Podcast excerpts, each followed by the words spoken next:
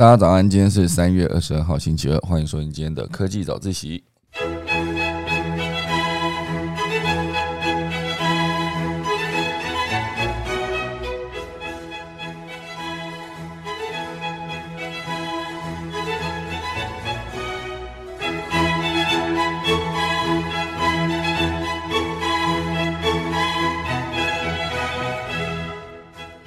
好的，今天要跟大家分享几则消息。当然，一开始会提到就是加密货币非常的盛行的现在，那无聊猿哈就是最红的一个加密货币，它也推出 NFT 了。它的核心理念啊，目前为止被定义成它是有核心理念上面的问题哈，经营理念的危机。那到底细节是什么呢？它的去中间化这件事情到底能不能顺利的发展？哈，等一下跟大家分享。第二大段呢，会跟大家讲到，就是所谓的第四次工业革命啊。那其实大家知道，之前的工业革命其实分成好几次嘛。那包括之前的，比如说蒸汽机跟铁路建设等等，都就是第一次工业革命时代，一路到现在，现在要走到第四次的工业革命。好，那前三次到底是什么呢？等一下会跟大家好好的分享。第三大段呢，会有一系列跟电动车相关的消息。那先从电动车的电池出发，跟大家聊一聊。电池如何影响电动车这个产业？然后以及目前为止呢，中国的电动车出口出口量已经超车欧美哈，那有没有办法靠着产业一条龙这件事情，成为再度成为世界工厂呢？或是中国的电动车品牌能不能顺利的达到全世界的前几强啊？等一下钟声过后，开始今天的科技早自习。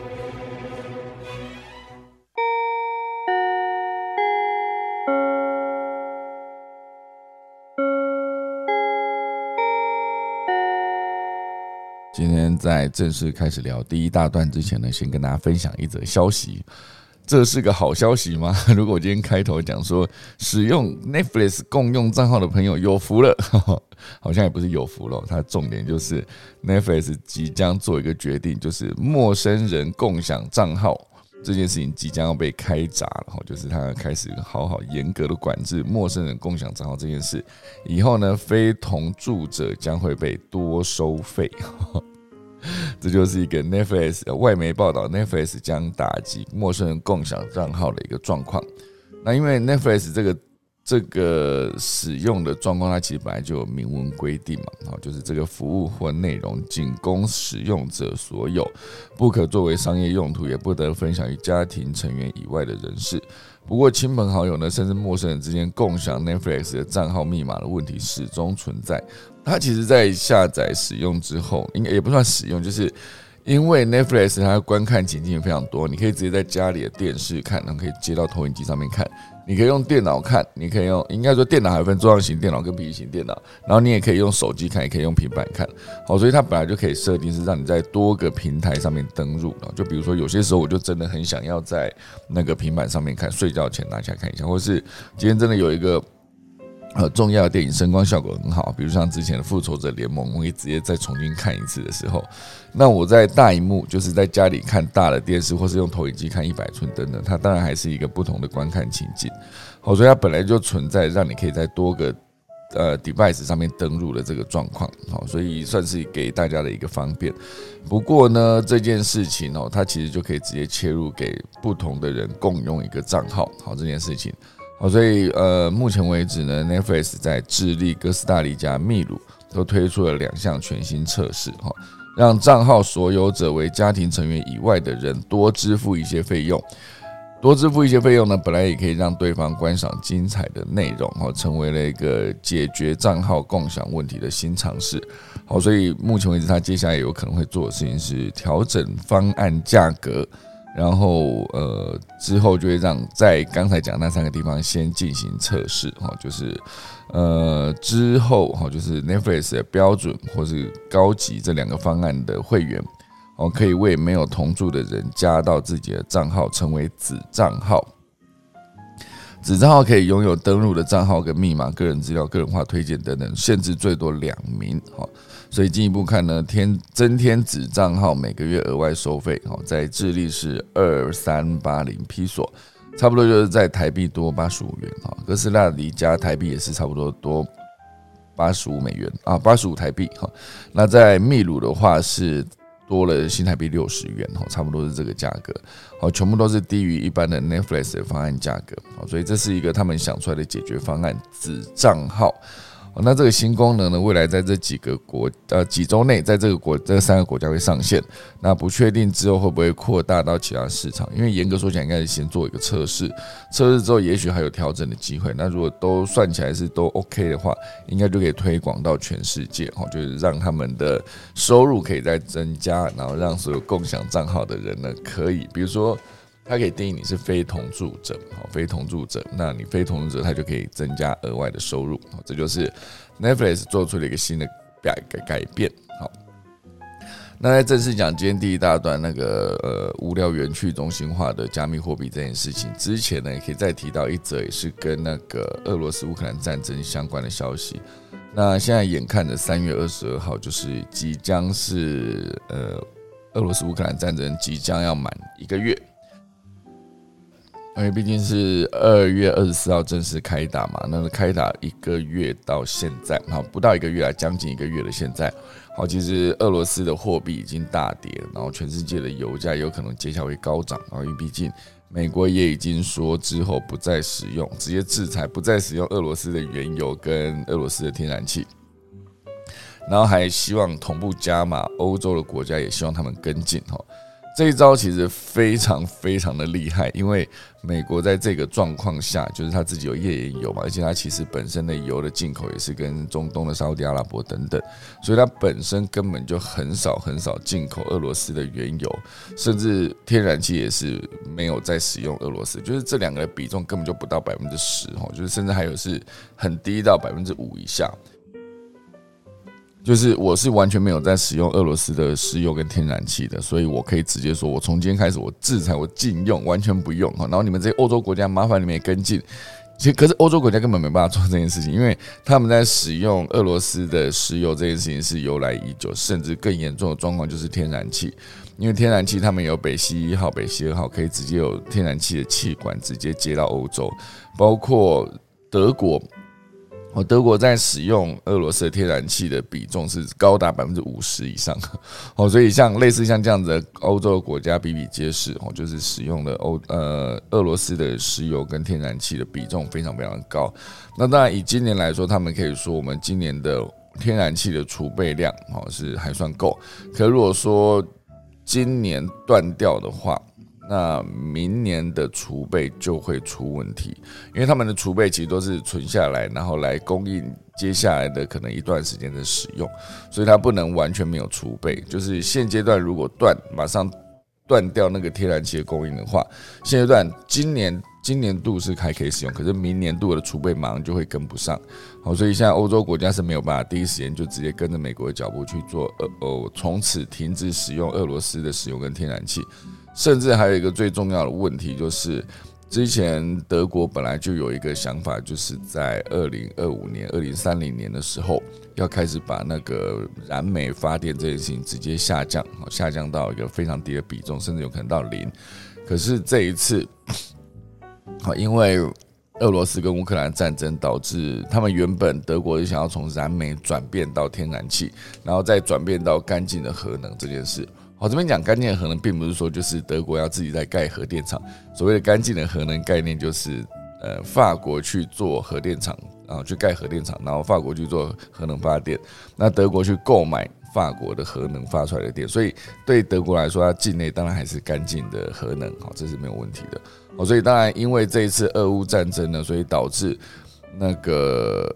呃。俄罗斯啊，导致德国发现他们的天然气依赖俄罗斯的状况非常的严重。好，所以如果之后要持续维持稳定供电的话，毕竟德国也是个工业大国嘛，不可能电说跳电就跳电，这样对德国来说经济会非常非常的伤。好，所以他们竟然这一次做了一个决定，就是回过头来去拥抱燃煤发电。哦，之前其实是要让。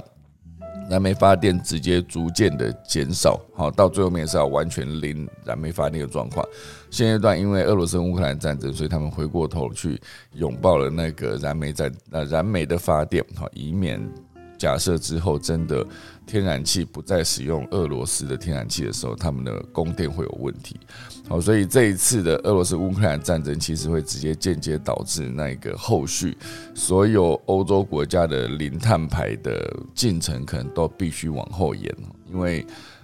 毕竟这一次的还是大量的能源的问题。好，所以这篇这一则消息是说，时代消息有提到说。俄乌和谈没有进展，加上深圳逐步解封，亚洲的呃油价亚洲的盘也会呃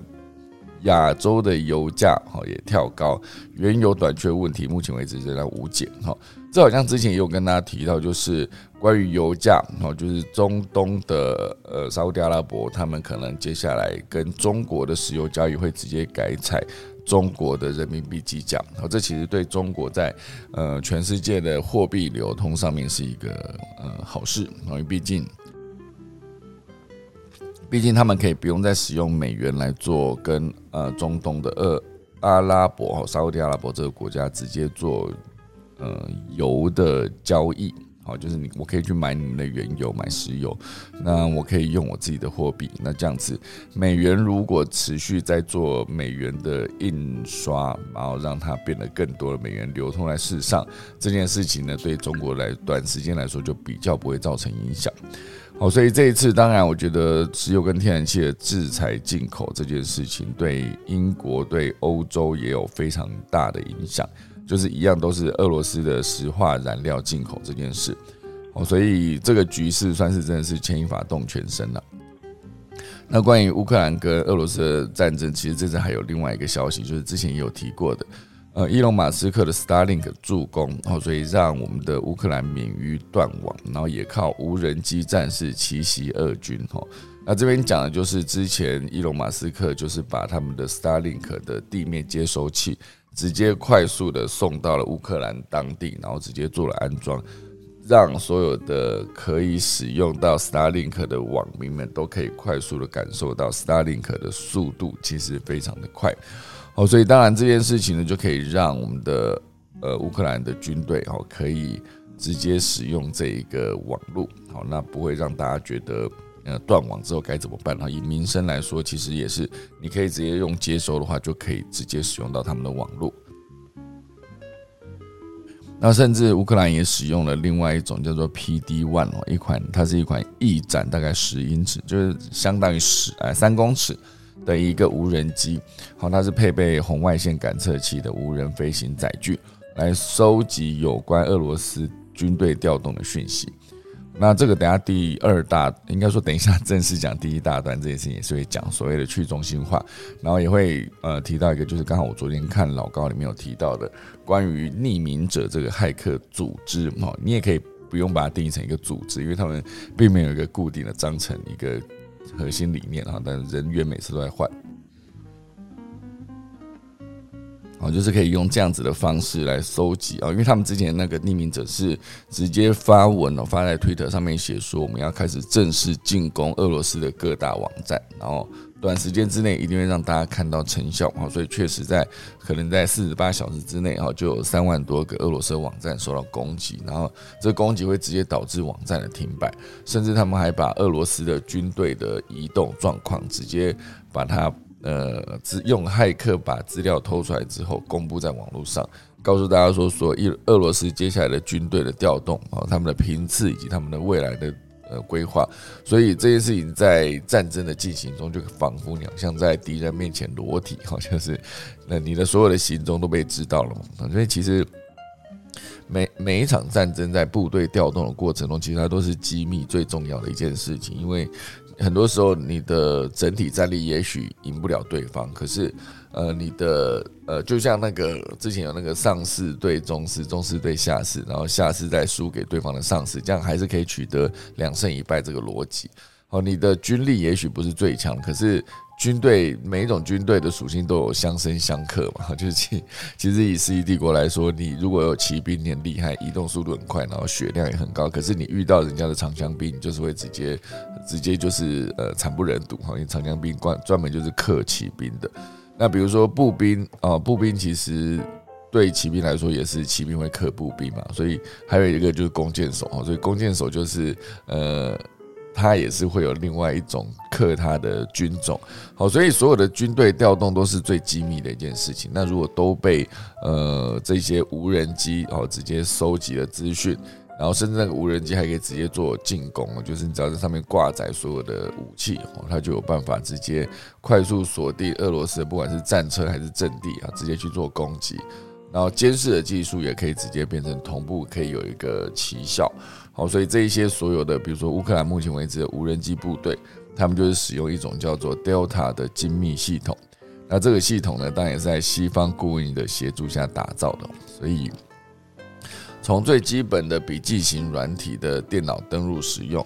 且含有可建立互动式地图的状况认知这个软体，好，它就有办法结合来自无人机、卫星感测器跟人工智慧的影像，借此来追踪敌人，哈。所以现在当然就是俄罗斯跟乌克兰战争，大家可以看到几个层面了，就是当然除了军队的调动哦，地面的进呃就是推进以及先用空中打击，比如说炮击等等啊，比如说呃轰炸，然后在街上炮击等等这些东西都有助于他们的地面部队的推进。可是大家确实也在这次看到了非常多的其他层面的战争哦，比如说你可以直接使用一个呃网络战哦，这次。呃，乌克兰的网络战其实之前也聊过几次哦，他们确实在网络战争上面这边做的非常的好，好，所以在网络上面的声量基本上是一面倒啊，就是像刚刚提到的匿名者这件事情，它其实也是协助乌克兰去攻击俄罗斯的官方的各大网站，好，用 DDoS 的攻击，DDoS 这个攻击哈，所以。这一些不管是 Starlink 让当地不不至于断网，以及用连上网的所有无人机再来做攻击或者资料收集，其实全部都是 based on 这个 Starlink 的这个服务。好，所以算起来算是一个非常好的一个宣传。我觉得对伊隆马斯克来说，它算是一个非常好的宣传。好，那对无人机的使用这些事情，这次也算是使用的淋漓尽致。好，所以某种程度上有没有可能就是给未来啊，也不能这样讲，就是之后的战争形态哈，可能无人机的比重会越来越重，不管是空中飞的还是地面移动的无人的，因为它严格说起来就是地面移动的机器人。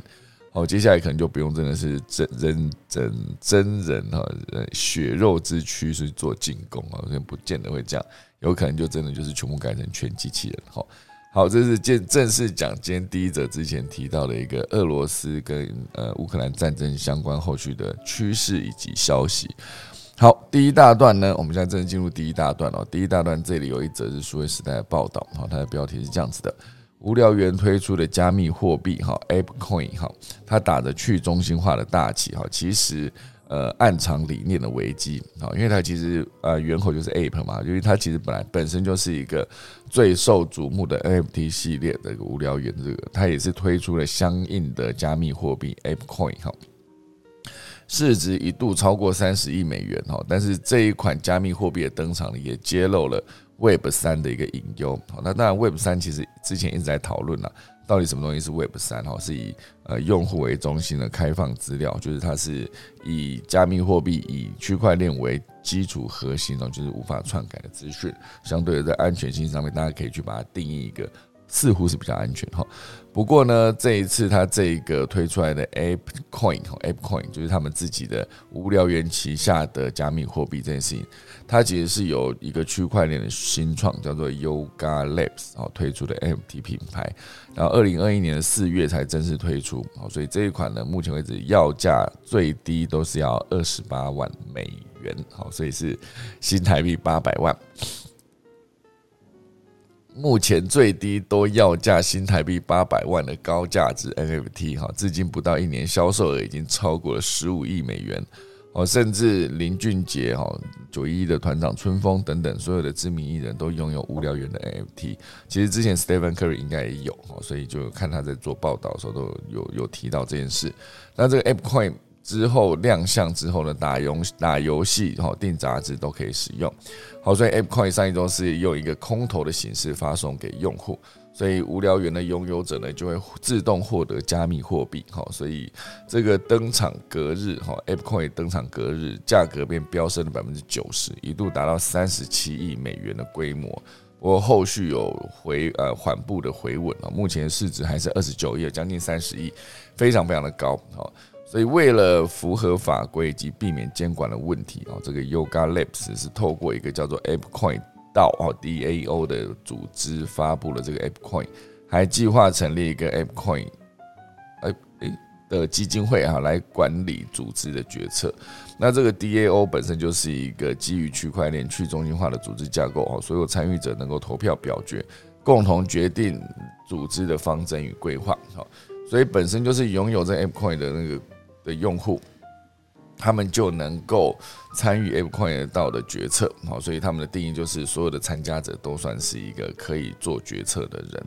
那这件事情呢？当然，后续大家会去思考说，能不能直接做 Play to Earn，然后就是边玩边赚的手机游戏，然后就可以同时使用你们的游戏内的货币 App Coin 来当做交易的筹码哈。所以，当然这件事情呢，是不是因为毕竟你看哦，创投跟企业本身在这整个的呃 Yoga Labs 面就可以直接拥有大量的投票权。那所以，当他说所有的用户，只要你拥有这个 App Coin，你就可以变成一个可做决策的一个角色。它的概念会不会还是有一点接近是大股东跟小股东的概念？大股东当然能够决策，因为毕竟占股比较高嘛。你是一个散户的，也不算散户，就是一个小股东、小小股东、奈米股东。你照理说，你的决策应该还是要受到关注的。可是，毕竟你的股票的那个股权持有率真的太低哈，所以。你真的做到了决策这件事情，到底能不能影响最后终最终端的那个决策？哦，所以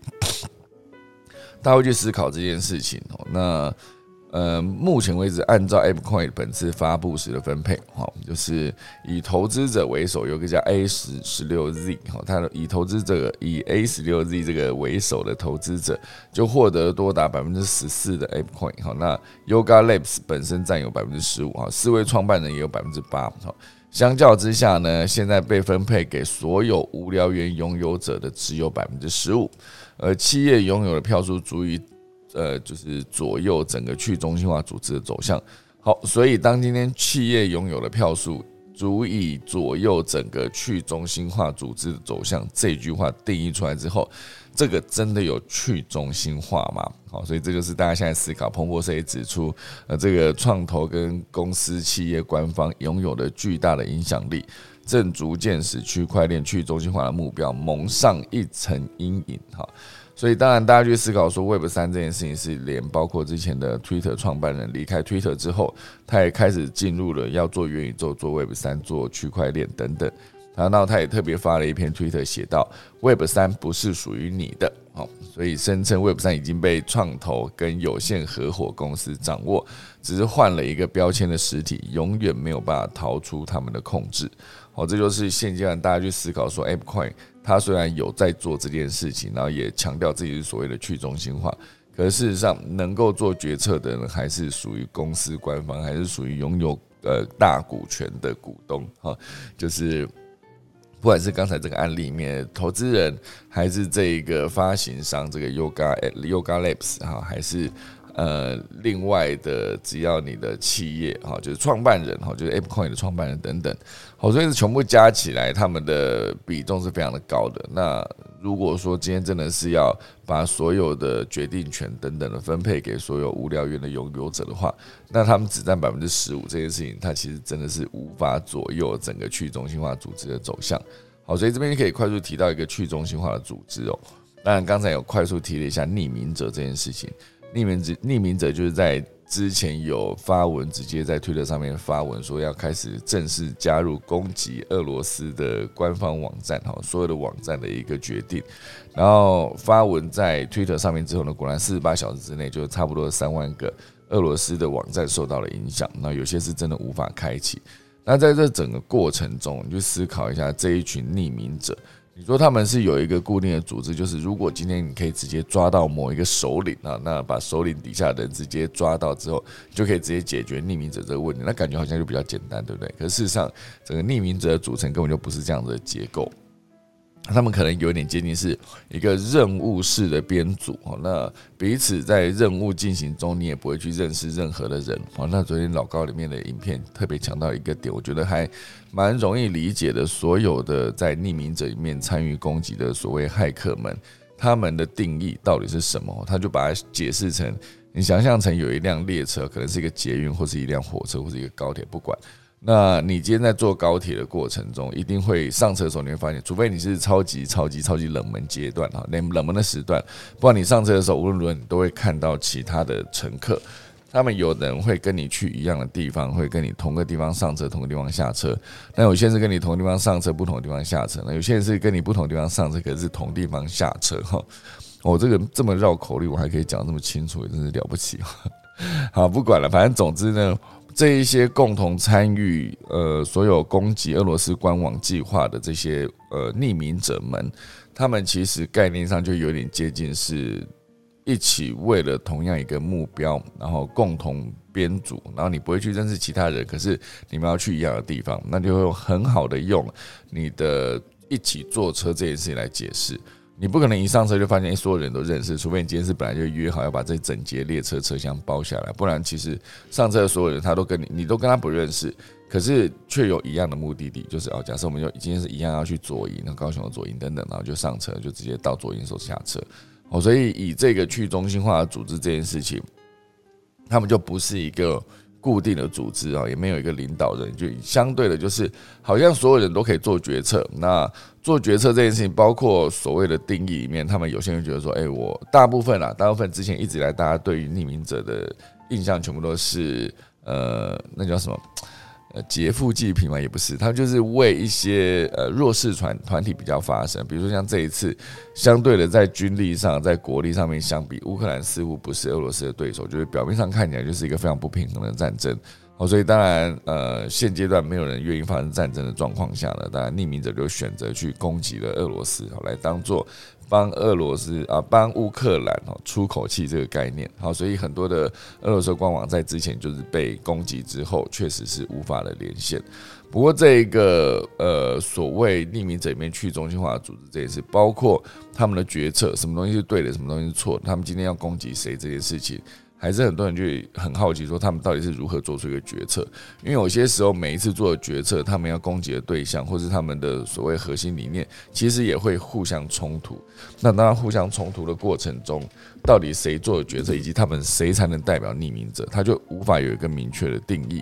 好，所以这个所谓的去中心化这件事情，当今天还是有一个人可以直接做带头的那个角色，就是带头那个人，他其实还是非常的重要。所以这个会直接影响到整个的集团后续做出来的决策。所以再拉回来这一次，无聊猿他推出了他们自己的加密货币，哈，就是 App Coin 这件事情，后续它的价值的掌握，以及经济走向，以及对这整个无聊猿的掌握度，一般的用户他到底能够。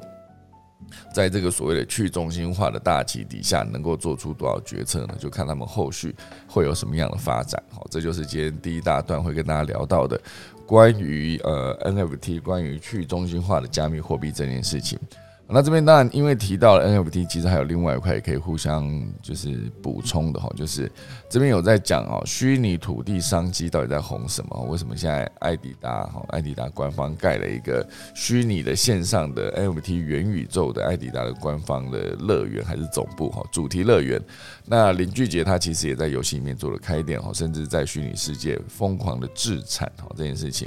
他其实为什么现阶段大家都会做这件事呢？好。呃，你可以想象一下，就是台北新一区是现阶段好像房价相对很高的一个豪宅区，都在那个地方一零一的周边，哈。那如果说在实体实体生啊实体的人生里面啊，一零一附近的信义区是最贵的一个房价。那在虚拟的线上啊，那到底哪边最贵呢？哈，所以大家会去思考这件事情。网络世界中同样也出现了啊，网络世界中也出现同样热闹、地价昂贵的区段哈区域，来吸引人们跟品牌疯狂涌入啊。这样的未来呢，正在悄悄的萌芽。哈，所以本来在虚拟世界自产这个风潮。前阵子就已经席席卷全球，许多的品牌跟名人都相继进驻各大元宇宙的平台啊，包括林俊杰去年十一月就在 Twitter 上面公布他将要成为元宇宙的居民哦，从呃无聊猿到那个赛哎什么赛博朋克哈，哎是怎么念了？这 C R Y P T O 哈，胖 P U N K S 哦，再到元宇宙的土地哈，他原本就发了这篇文章，问说大家谁要一起来。那当然，现阶段要在元宇宙拥有一块地可不便宜哦。所以林俊杰，在虚拟平台啊，就是 Decentraland 里面购入的三块虚拟土地的总金额为十二点三万美元，差不多就是新台币三百四十万。哈，那当然，运动品牌艾迪达在 Sandbox 上面取得了一块价值约一百七十万美元，哈，相当于台币新台币四千七百万元的土地。好，所以这个虚拟世界的土地，你现在做投资。后续带来的效应，除了一开始你做了这个决定之后带来的媒体曝光之外，后续如果真的有办法把那个现金变回来，那当然大家会觉得 OK 哈。可是这个数字真的是还没有确定它到底后续的效应是什么的时候，直接投入了这个四千七百万，折合台币四千七百万的这个土地，对艾迪达来说，未来它到底能够有呃能不能有一个媲美现实不动产的高昂价格的价值哦，大家就可以去做后续的思考。哦，那虚拟土地这件事情，当然大家会去思考，它就是呃出售虚拟土地的各大平台，其实就是基于区块链技术打造的，样貌就是类似当个创世神哈，就 Minecraft 哈，然后还有 Roblox 的游戏。土地之所以价格不菲呢？原因就是在每个游戏世界可以出售的土地数量有限，不能无限制的供应。好，就如同比特币最多只能发行两千一百万枚，那虚拟土地平台好了，Sandbox 里面就是拥有大概十六万块土地，最少单位的地块长宽就是九十平九十六平方英尺啊，平方公尺是一个总面积大概就是一千六百平方公里的世界。所以这个一千六百平方公里卖完了就是卖完了就没有了哈，所以。本身就是取得一块土地，就就如同拥有平台的一部分啊，拥有者就可以自由使用这片土地。不管你是摆设看板、出租广告，还是建立 MT 的展示博物馆，或是打造主题公园，都任君选择啊。你可以在平台上面任意浏览其他玩家的创作，也能随时进入土土地去做体验啊。那就真的就是线上更完整版本的。呃，动物森友会，可以概念上可以讲，你可以自己决定要怎么装潢你自己的那块土地。这一块逻辑呢，确实之前好像也有一个，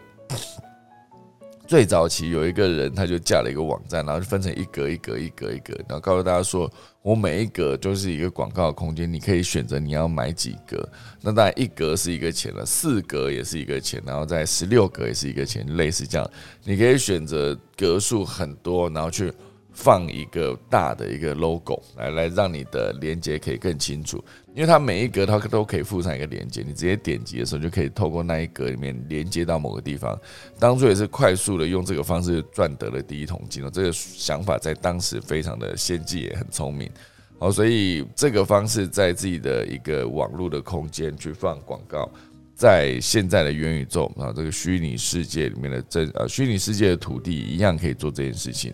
那有有限有限的特性啊，然后还不能无限供应，而买下土地就是拥有平台一部分哦，拥有者可以自由使用所以我觉得这件事情当然在 NFT 的使用上面哦，就是现阶段很多人在买元宇宙的土地，然后。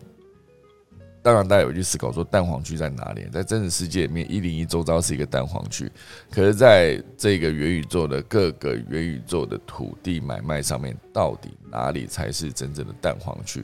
哪里才是真正有价值的地方？我相信接下来一定也会有呃一个标准出现。哦，就是它到底能不能在那个地方就定义成，因为它的人流比较多呢，还是因为它的名人群聚效应呢，导致那一块地会变得比较贵？哦，那就看后续这个东西要怎么发展。那比如说很多的企业一样在做这件事情，比如说像是三星。三星它就在 d e c e n t r a l 里面开了第一间位于虚拟世界的旗舰店，叫做 Samsung 八三七 X 哈，就是仿照纽约旗舰店哈，Samsung 八三七打造，就后面多加了一个 X 好，然后让呃三星表示这个元宇宙就可以让他们超越空间限制，创造前所未有的虚拟体验啊，比如说他们今年二月就在 Samsung 八三七 X 里面办了一个产品发表会。同步揭露了 Galaxy S Twenty Two 哈，就是二十二哈，Galaxy 二 S 二十二等等的新产品，好，所以呃，直接做一个沉浸式体验，可以让品牌因此获客，是其中一个方式。那抢先进入元宇宙，也可以变成一个知名品牌。那当然不错过所有的科技浪潮，这也是其中。比如说华纳音乐在 Sandbox 上面建立一个以演唱会为中心的主题公园。好，在华纳音乐的设想中，未来这块土地将围绕着旗下强悍的歌手阵容啊来举办虚拟演唱会，或者是为粉丝带来另类的音乐体验。好，所以这整个所有都是目前为止这些大企业在这一些元宇宙去购买虚拟土地的一个呃原则以及未来的期望。好，所以就看看后续这些购入元宇宙的这一些，不管是名人还是品牌。能不能直接把这个效益就是变成现金赚回来？毕竟你刚刚提到了，艾迪达购买那块土地在虚拟世界里面是四千七百万台币哦，其实不便宜，一百七十万美元哦，这个逻辑。好，那这就是今天第一大段啊，无聊猿就是呃推出了他们的加密货币叫做 App Coin。那这个去中心化这件事情到底是不是真正的后续也是这样的方向呢？就看大家怎么去定义它。好，第二大段。会跟大家聊到，就是所谓的第四次工业革命即将到来哈。这个第四次工业革命就是一个以人为本的企业营运模式，之后将成为常态。那这个第四次工业革命，我不知道大家对之前的工业革命的定义是什么？好，这边有写了一个一七六零年到一八四零年这个八十年间呢，有铁路建设跟蒸汽机的发明哈，触及了人类史上的第一次工业革命。好，第一次工业革命就是蒸汽机跟铁路啊，蒸汽机的发现啊，蒸汽机的发明呢，就是让铁路的运输变得可能哈，因为之前就是用公路，可能会在那个年代哈，就马车等等，相对比较慢啊，也比较无法长程的去持续跑哈，所以。铁路在蒸汽机，就是铁路建设跟蒸汽机的发明呢，让人类的第一次工业革命就即将到来。好，那到了十九世纪，随着电力与供应链生产线的出现，规模化的生产哦应运而生，然后就造成了第二次的工业革命。第二次哈，那第三次工业革命其实讲的就是我们最熟悉的电脑跟网络的发展。那其实某种程度上，之前在讲。工业革命还不得不提到那个，呃，就是三 D 列印哦。三 D 列印这件事情确实是改变了所有的生产的流程因为以前，以前任何产品的生产呢，它都必须要先打样，然后打样的过程中，它其实本来就要开模。开了模之后呢，那你如果失败之后，你那个模具就毁了嘛，你要重新再打过一次样，再开一次模，再打一次样。这件事情其实会增加成本，同时间速度也会变慢。哦，所以我觉得以那个三 D 猎鹰这件事情，它确实可以解决很多用低成本来打造出第一个呃 prototype 的一个打造出一个模型的一个方式。哦，所以我觉得三 D 猎鹰确实有一段时间是被寄予厚望，它可以用很快的速度，就比如说。之前我第一次在拍 VR 三六零的内容的时候，那时候需要用的是把六台 GoPro 直接拼接成一个，就把它想成好像是一个呃魔术方块那个大小，可能比魔术方块要大一些啦，大蛮多的哈。所以它其实那时候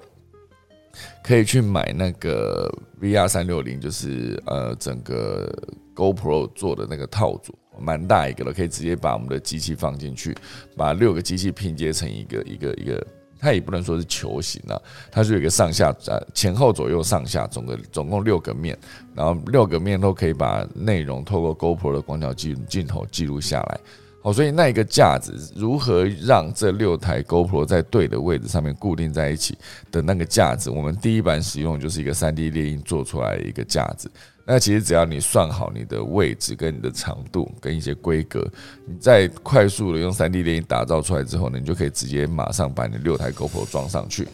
那你在装上去之后呢，其实它就可以直接做运动啊，就可以开始使用这个 GoPro 的相机去做拍摄。好，所以我那时候第一次看到三 D 电影用这个方式把我们的架子打造出来，然后用这么低的成本，相对低啦，因为毕竟去买原厂的六六合一的那个架子是非常贵的哈。所以这就是提到的第三次工业革命。那当然，现阶段哈第四次工业革命到底是什么呢？好，就是因为第三次工业革命是我们讲到是最熟悉的电脑跟网络的发展嘛。那这一代的数位革新也重新定义了所有人类的观点。所以第四次工业革命，我们到底是应该回归人呢，还是继续延续呃云端的未来这件事？好，所以现阶段很多不管是关于气候变迁啦，然后公司治理以及永续发展等等这些议题，ESG 的议题，都推动了绿能产业跟生产力的增长啊，所以这些技术创造了更多越来越多的就业机会。好，所以第四次工业革命的技术呢，是掌握在劳动人口手中，他们拥有使用自动化所需的技能，让整个组织的数位转型旅程从纸本啊逐渐走向现实。好，所以我觉得这个数位化实质上也造就了很多的就业机会。那这些新呃新的角色，哈，就是数位化、自动化以及技术工人，到底有没有可能存在失业的问题？事实上呢，这些呃技术前沿的公司，实质上是创造了更多的就业机会。只是这些新角色比过去的技术更高，更符合高科技的趋势。这就是他们对这个数位化实质造就了更多的就业机会，这边做出了一个定义。那当然，这边还有另外一个数字哦，就是全球制造商协会哦，他们有表示，到了二零三零年呢，制造业会释出两百多万个工作岗位哦。对企业来说，这项挑战的到来是迟早的事哈。所以，第四次工业革命就是代表了生活跟工作互相关系的变化。哦，这是人类即将发展的新篇章啊！同时也结合了第一、第二、第三次的工业革命，彼此间的互通性就成了成就了非凡的技术。之后呢，甚至呃，企业转变为以人为出发点的营运方式，也是一个很重要的重点。哦，所以呃，第四次工业革命呢，不仅是技术驱动的变革，也是拉近每一个人的契机哦。无论是决策者、主管或是员工，都在科技结合技术的状况下，哈，创造一个包容性、以人为本的未来。哦，这其实就是在讲的第四次工业革命。那我这边。本来还有准备了很多的关于呃商业营业形态的改变啊，包括家乐福跟全联都在开大型店哈，门市越开越大间的背后的算盘到底是什么？那另外一块就是以实体体验为路最大卖点的 IKEA 哈，如何靠着双轴转型走出新路线？那当然这个需要用很长的时间去解释啊，所谓的科技赋能，让它的电商跟门市。都有体验上面的价值哦，这个其实对于大家逛过一看就知道，他其实做了很多的努力，就像之前也提到的 AR 这件事情哦，所以这一些关于企业的所谓的转型，然后还有一些新的想法如何被创造出来，因为刚才毕竟也讲了三 D 猎鹰嘛，所以这里再提供提供一则就是 还蛮可爱的新闻了。好，今晚你想来一点猫猫吗？日本的大阪艺大开发出触感如真猫的猫型机器人啊，他放了一张照片，那张照片看起来像一只真的猫，而且跟我的猫长得一模一样，所以我想说今天来分享这个消息，就是因为这个猫上面呢有装了很多的感应器，好，所以当这个猫猫背后被抚摸的时候，它就会有一个回馈的反应，马达的动作就会依照呃碰触而快速的动作哈。重现出一瞬间缩一下的生理现象，相当接近呃动物的反应。好，所以如果之后这种机器猫猫可以变得一个更普及，就是如果你把它设定成，你可能也可以先设定好几种个性了。比如说，你可以设定成一种猫很爱咬人，就是它就会跟我的猫有点像啊。那有些猫就是你怎么弄它都不会生气，就是躺在那边随便你弄，可以摸它的肚子，然后摸它尾巴，它都不会生气。摸它的脚，就是但凡所有。被摸到都会生气的部位啊，那这只猫猫它都不会生气的话，那这猫其实就是一个呃很有陪伴的功用。可是当然，我觉得真的动物它其实还是有点不一样哦，就是你会渐渐发现这只动物的，就是就比如说我现在发现我的猫它的习惯哈，什么时候它会想要在哪里，那什么时候它就会换到别的地方，那什么时候它会想要理你，什么时候它就会不想理你，什么时候它很凶啊，什么时候它可能会。呃，对你示好，就是我今天有慢慢研究，最近啊，也不是今天，慢慢研究出我的猫什么时候就是比较不会得罪它。用得罪的话来讲，因为有些时候它就会自己跑过来，就是每天早上啊，最明显就是每天早上一早起床的时候，那走过来站在床头盯着我，也没有要吵我的意思，它就是在那边看，这样不知道它在看什么，然后看一看，发现哎，我起来它就走掉了哈。他也他也没有要叫我，奇怪，你要么你就来叫我，你就来吵我，没关系，我可以被你吵醒，没关系。那你就在那边看，不知道在看什么，看一看就走掉了哈。所以我觉得这一则猫猫机器人，当然就是日本哈大阪艺术大学跟他们的国际电气通信基础研究所啊，这个共同成立的研究团队开发出来以上令人爱不释手的特质的猫型机器人哈。不过这个猫型机器人它是没有耳朵跟尾巴的哈。所以概念上应该是原型机第一代哈，所以接下来如果它的传感器做的反馈做的越好的话，甚至包括它外层的皮皮肤这件事、皮毛这件事，如果这只猫的那个整个反馈，整个跟这个整个移动的逻辑，包括晚上可能会爆冲之类的所有的设定都可以调教的很真实的话，那这只就会变成一个第一，它不用有猫砂盆哦。或者是你还是可以准备一个猫砂盆，只是它走过去猫砂盆只是一个时间到它就会走过去的一件事情，它就不是一个你就不用清猫砂，然后你也不用清所掉下来的毛，你有过敏的问题的时候也不用担心这只猫会导致你的过敏，然后你也不用担心说它指甲越越长越长，因为它根本不会长，它甚至不用吃饲料，不用喝水，你还是可以在家里摆一个饲料给它，就是。他他时间到会走过去看，他并不会把食料吃进肚子里面，肚子里面可能都是一些呃管线或是一些骨架这一些哈，所以这个呃虚拟猫猫应该算是一个呃机器人猫猫这件事情呢，就是一个今天的第二则，当做一个 ending 哈。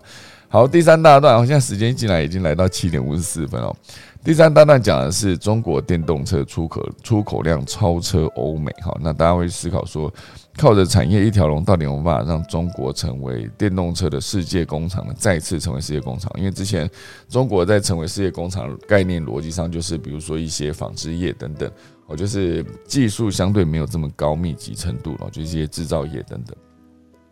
那现阶段当然，呃，在中国发展电动车有非常多的一条龙发展的机会。好，比如说，呃，在电动车产业的高度集中，哈，就是比如说电池，就可以大致分次分分类为电池芯、机壳跟电源控制板。好，所以你要完成一颗电池，需要不同的原料跟技术。因此呢，又会产生上游的电池材料厂商、中游的电池芯制造厂商以及下游的电池模组厂商。好，但中国的制造商就会在国内制造跟采购原料，减少许多供应链哈产生的问题。我觉得之前提到了嘛，他们有一个呃宁德时代，这个世界上面算是最大、技术也算最进步的一个电池电动车电池厂。好，宁德时代，那他所采购的镍呢？这个青山集团其实也算是跟他有一个密切合作的一个关系，所以他可以采购呃，因为镍镍矿的取得在青山青山哦。青山时代嘛，宁德时代跟青山集团啊，青山集团在全世界的镍矿的采矿厂都有他们自己的分公司。严格说起来，他们已经收购了非常多的公司这件事。好，所以在中国你去生产电池跟电池技术的严格革新进步，也算是一个他们目前为止很大竞争力的所在。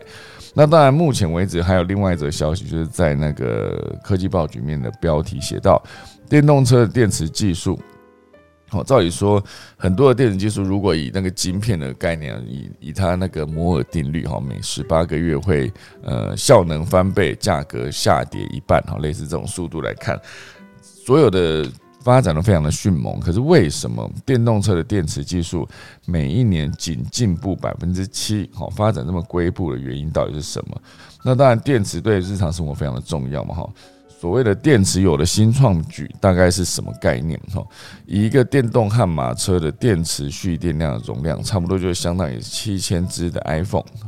那这个东西以特斯拉最小颗电池为例，内部蓄电量哈，就是相当于一六六六只 iPhone。哈，那这个东西就是一个电池它到底可以蓄电量多多的一个状况。那你如果说上网去搜寻电池跟突破等等，跳出来的各式的。新闻都会宣称自己有伟大的创举，可是这个伟大的创举呢，并没有办法做出一个明确的非常大的改变哈。因为电动车发展技术，就是从电池发展技术来说，一九九一年锂电池问世被商业化使用，就是数十年来呢，呃，每年差不多就是百分之七到八的微幅进步。即便啊，距离特斯拉成立的时间已经超过了十九年，但是电池的技术仍然没有出现显著的进展或突破，就是多一点点、多一点这种概念哈。这主要就是电池内部的复杂结构必须应付使用者的需求，而且无数次充电跟放电的反复循环过程会造成电池效能的衰退，并非加大电池容量就可以有效解决这个问题，因为充电这件事情本身就有可能会造成。电池记忆，然后导致接下来电池的容量越来越低哈，所以一个针对欧洲三百五十名特斯拉车主的调查发现，他们的电动车在行驶五万英里，差不多就是八万公里之后，大概会下降百分之五的容量。好，所以在数据报告里面也指出说，行驶五十万英里，大概八十万公里后呢，原容量会衰退大概百分之二十哦，所以它的下降程度是蛮高的。哦，那再加上技术要投。突破就必须投入大量的成本，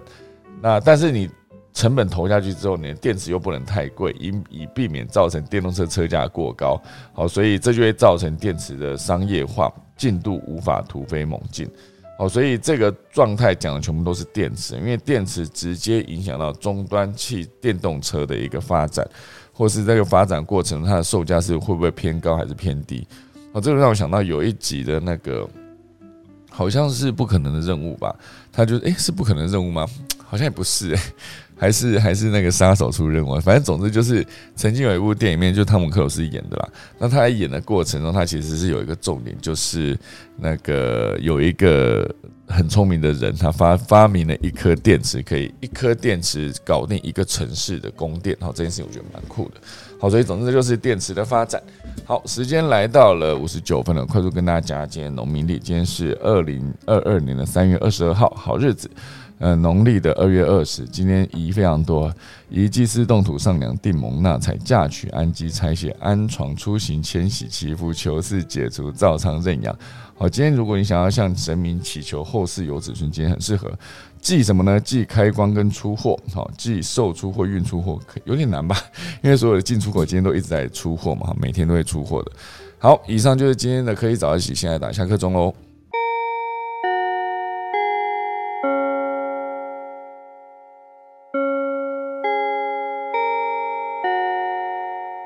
联考老师今天有什么想跟我们大家分享吗？昨天我们去帮观世音菩萨过生日，毕竟昨天是他的生日。老师，你帮他过生日的逻辑是什么？你会做一些什么固定的事情吗？呃，那是我们固算是固定的行程了哈。那其实菩萨的生日除了二月十九之外，还有农历的六月十九跟九月十九。嗯。啊，他一年有三次啊，就是观世音菩萨的的这个佛诞节。哦，对，那有，对，有三次。那有的会更细分，就是那是出家纪念日啊，跟成道纪念日啊，有用这样去区分。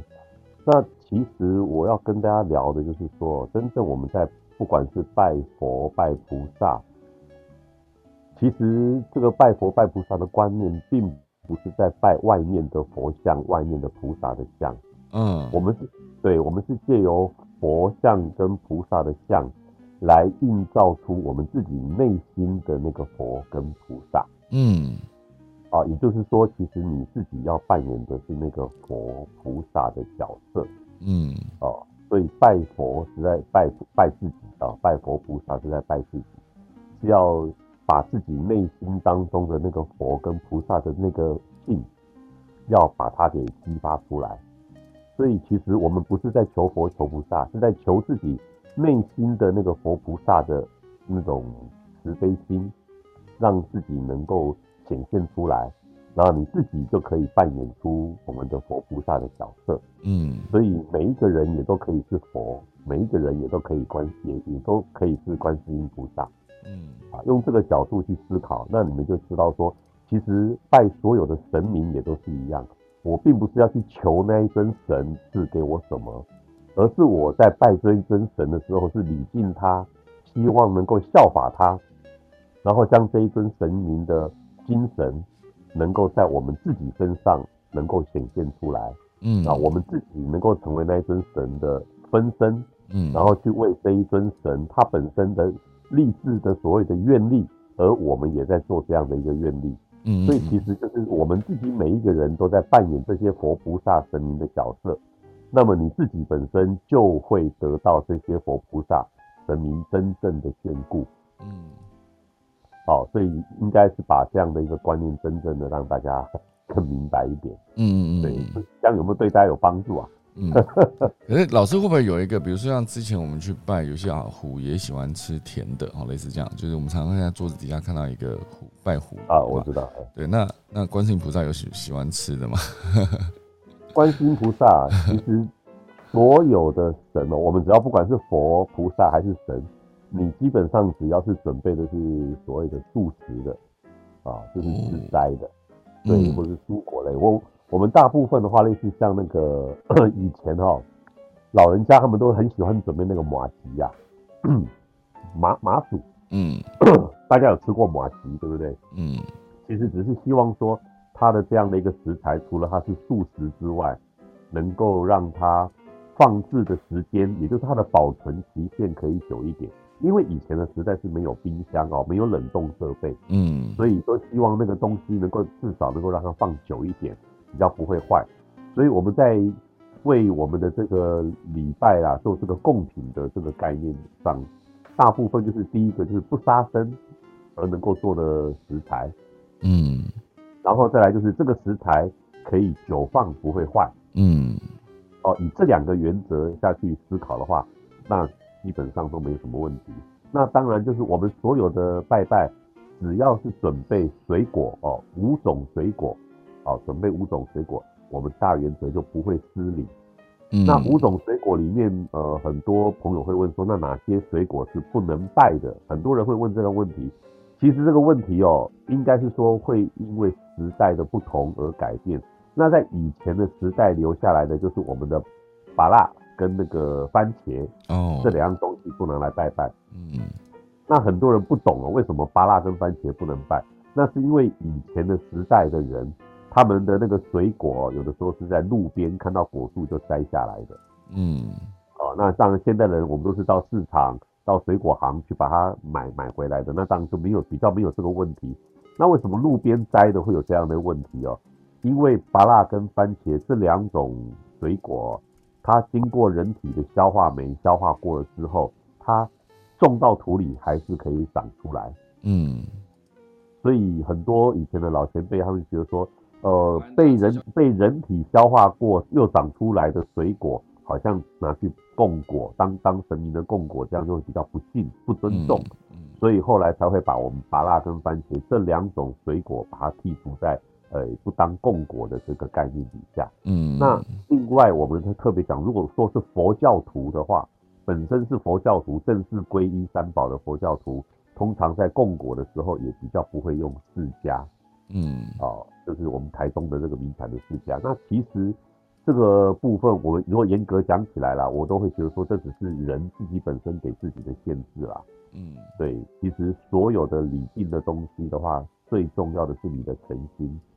当你有那个诚心的时候，其实东西只要能吃的，我都告诉你都可以办，不需要的那个挂碍。所以我有时候在跟大家提倡说这些呃传统文化当中的这个礼俗，这些拜拜的观念当中。最重要的第一个啊，是你要很自在，拜拜要拜得很自在。那当然，你拜拜也要拜得很虔诚。所以虔诚跟自在这两件事情是拜拜当中我我会个人觉得最重要的两件事。接下来才是我们的行礼如何去行仪。那行仪就有很多规范。哦，有正统的规范，有地方风俗的规范，有个别家庭当中他们的喜好规范，嗯，那那就比较不一而定。那大原则它都不会脱离我们的这一个虔诚跟自在的这两份用心，大概是这样。嗯，所以我们年轻朋友听到长辈在拜拜的时候，不用很挂碍，你们用最自在的心去面对、去学习，哦，那都是一种孝道的一种表现，那都是一种启发我们呃自信的慈悲心的这样的一个做法。嗯，哦，所以大概如果说大家能够对我们的这些文化当中的礼俗、礼拜的这些观念更能够深入一点的去了解的话，你就不会把它当做一种好像很传统、很迷信的这样的一个具体的看法。嗯，啊，好的，好的，对，好，我觉得这个老师听老师讲完就觉得，嗯，就是这个想法好像真的蛮清楚的，因为。确实之前会会会很针对之前怎么做，然后现在就怎么做这件事情。是，对，然后是有些时候我也去思考，我自己在拜拜的时候，好像有些时候比较不用心的时候，在拜拜的时候只会心里默喊一二三而已，也不会去数，你知道，就拜三下就 一二三这样，其感觉实也没有关系我会觉得说，最重要是你要很自在。所以我刚刚讲嘛，只要很自由自在的那种心境的话，其实大原则它没有什么没有什么对错。嗯，所以呃，不管任何信仰啊、都是要我们要向善。只要你是有个向善的心，你不管有没有去拜佛，其实都没有都无都无妨的。嗯，那如果你能够透过拜佛，能够启发自己内心的那一份慈悲，那当然是更好。嗯哦，那这个是我们秀导今天刚好提到的这个。我昨天也比较没有时间，因为昨天我在路上跑，要赶去台中，哦，比较没有办法聊这么多。OK 那 OK，对，那其实刚刚我听秀导在聊的那个元宇宙里面的那个什么土地啊、买卖啊、这些东西，嗯，我一直在思考另外一个问题、啊。会不会有风水的问题，对不对？哎，对，太聪明了，对啊太聪明了，太聪明了。老师可以去成为元宇宙里面第一代的风水师，对，有可能哦，有可能呃，我是想说，用这个角度去思考，其实我相信应该会有，但是在虚拟世界当中，它又是用什么样的一个情形去？标准，对不对？嗯对对对，其实应该这么说啦，我所了解的风水堪舆的这些部分的话，它都是跟我们人本身的这个自我修行的德性有关系。嗯所以会有一句话叫做“福地福人居”，也就是说，有些时候我看某一些就是就是主德比较好的，或是个人品德修为比较好的这些朋友，嗯，他们其实在过去不见得会遇到什么样的老师，他们很自然而然去买的这个房子，嗯其实就是很很符合他本命当中所呈现的条件。嗯，所以我就会想说，哦，啊，他其实他没有刻意问我的，是我自己会去观察啊，难怪人家能够在没有任何指导的情况之下，都能够得到非常非常好的福报。嗯那当然，相对的也有一些人，即使是接受了很大的指导，他们还是会遇到很不好的一些居住环境嗯啊，还是一样。嗯啊，即使他们遇到的老师告诉他多好多好多好，结果他还是不好。为什么呢？因为他们自己的德性不够佳。哦，所以其实呃，我相信大家应该，我们年轻朋友、哦、都会看过一个观念，叫做真正的风水是在自己个人内心的德性上的修为。嗯呃，这一点我非常的认同啊。那当然，在我们的这个部分之外，我们自己真正的专业风水，确实你只要是真正有去研究的老师哦、不是那种半吊子的老师的话，他确实也可以解读出很多自然界所赋予人类人文的这样的一个互动关系产生的智慧，这绝对是有的。那嗯我比较去思考虚拟呃这个虚拟世界的大概就是这个角度，但是无论如何，它一定都会跟每一个人的个人德性会有直接的相关联哦，这是绝对肯定的部分。嗯对，不过当然很多实际案例当中的印证，还有在未来的一些诸多案例，嗯呃，如果能够真的遇到的话，我再来跟大家分享吧。好的，好的，好，感谢老师。那我刚刚补充一个部分啊，就是我刚刚在节目开始之前应该要先讲的，就是呃，今天是三月二十二号啊，其实在十年前啊，现在是二零二二年嘛，十年前二零一二年的三月二十二号，哎，刚好我去上了《康熙来了》，你知道我那时候就是一个制作人都在做什么的这个主题，然后就让小 S 跟康永啊去访问了所有的呃现场有十个制作人，然后我是其中一个。因为这就是刚好整整十年前啊播的一集的内容。那当然我在里面有讲了大概两三段的话，那呃大家有空可以去看一下，好不好？就是今天就提供了这个资讯哦，那大家现在想要点进去就可以点一下。那我觉得另外还有一块我想要跟大家分享，就是、呃我们去年二零二一年的四月十七号，我们办了一个金牛座的。呃，全球串联庆生活动啊，这个餐会大家一起吃个饭。今年啊，我们其实还是会办哈，就是不是以，可是这一次就应该不是以一个餐会的形式，应该会是一个运动会的形式，就是鼓励大家一起运动。就是当天我们可能会在确定了日期，确定就是四月十六号，所以大家如果想要参加的话，就是呃，不管是金牛座想要来一起庆生。还是你是不是金牛座？只是大家想要彼此见面，想要一起来运动，我觉得都很欢迎。那接下来我们应该是明天了，明天是三月二十三号嘛。明天三月二十三号，同时也是应该说三月二十三号的十点。晚上十点就是二零二二零零点哈，那个就是整就明天的晚上十点，就是刚好会我们会再开一次金牛座最好的星座这个房间，因为。就是整整一年前，我们就是开了第一次的开了这个房间，然后就收集到非常多的金牛座的好朋友们，然后也就演变成后来我们就决定要办一个聚会，哈，实体线下聚会，让大家可以一起来唱生日快乐歌，一起来过生日，好，所以整整一周年之后的现在，哈，应应该说整整一周年后的明天了，三二三晚上十点，我们还会再开一个就是呃金牛座最好的星座的一周年庆祝会。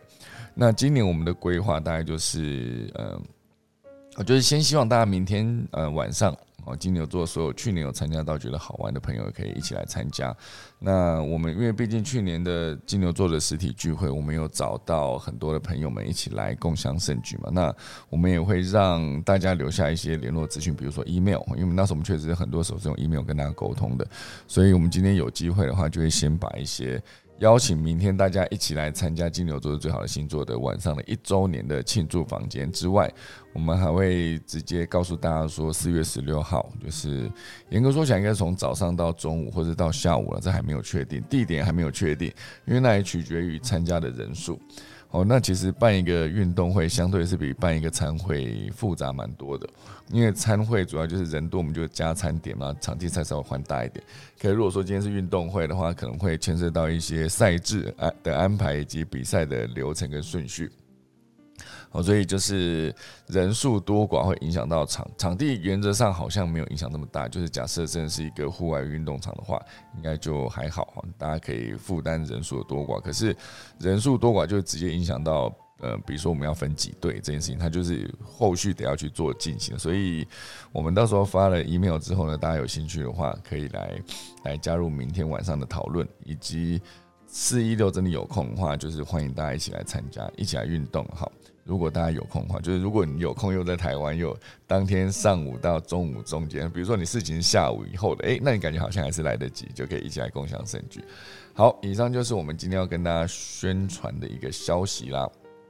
很感谢大家的收听。然后明天晚上就是十点，大家有空的话，可以再上 Clubhouse 来参加我们金牛座最好的星座的一周年庆祝大会。好，我们之前在金牛座的房间也很久没开了，那现在好像呃又到了三月、四月，就是母羊座到来的时间，就代表说金牛座的活动得要开始筹备了。哈，今年我们比去年早了大概十天吧，因为去年好像是。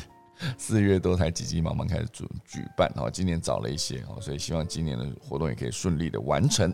好不好？那以上就是今天的科技早自习啦，哦，希望大家明天有空可以继续来收听，我就先来打下课钟喽。